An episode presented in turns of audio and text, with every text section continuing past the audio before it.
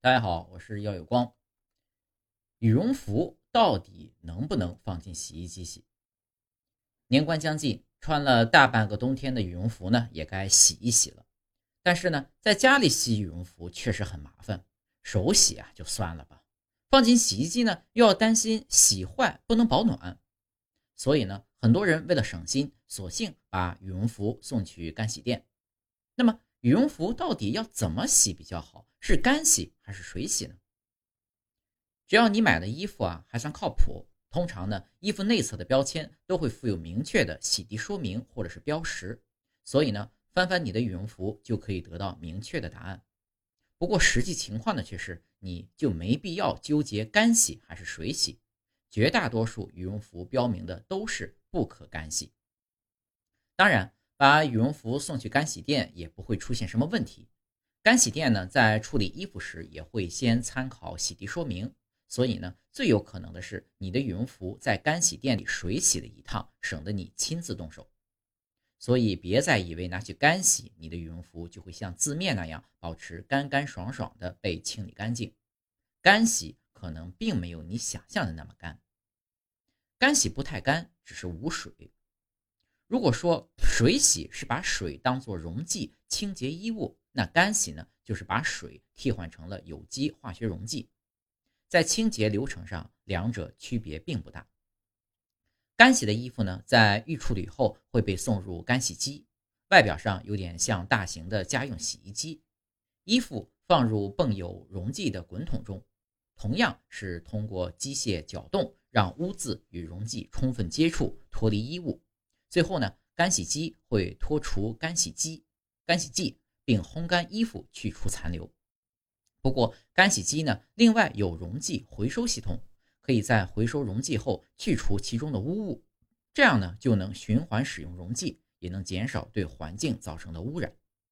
水洗和干洗之间的最大区别呢，在于水是极性溶剂，而干洗剂是非极性溶剂。极性溶剂指的呢是那些分子因自身形状而带有轻微的电荷的液体。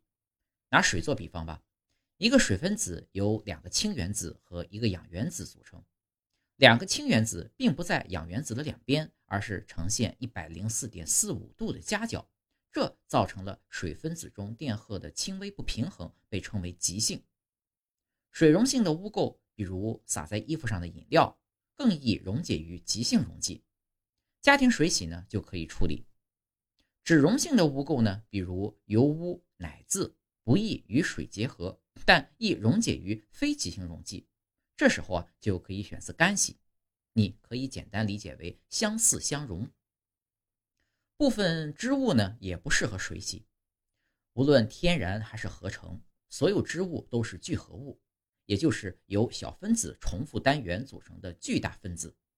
水会与织物中的极性基因相互作用，导致纤维在洗涤过程中膨胀和拉伸。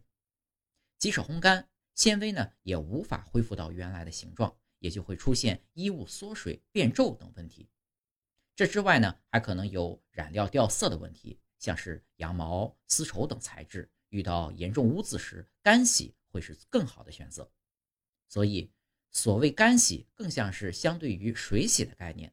将清洗过程中的水改为其他溶剂，以处理日常水洗难以解决的问题。羽绒服干洗反而有问题，不过放到羽绒服身上呢，干洗才会出问题。羽绒服里填充的羽绒啊，是御寒的关键。羽绒的表面有天然油脂，水洗时呢，油脂恰好起到保护作用，使羽绒清洗后依旧能保持蓬松。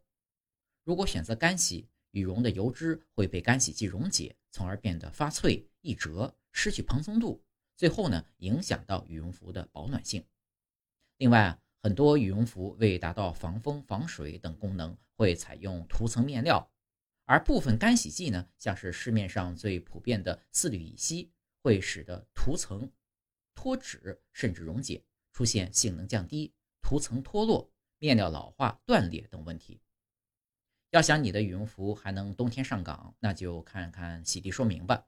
一般的羽绒服水洗就够了，但如果你穿的是蒙可莱或加拿大鹅，那就另当别论了。有些产品啊，官方确实建议干洗。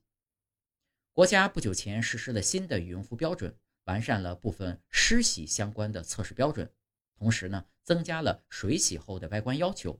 所以该洗就洗，也别忘了晾干后把羽绒拍松。而最不推荐的羽绒服方法呢，其实是这个，就是在家躺平并大喊一声“妈”。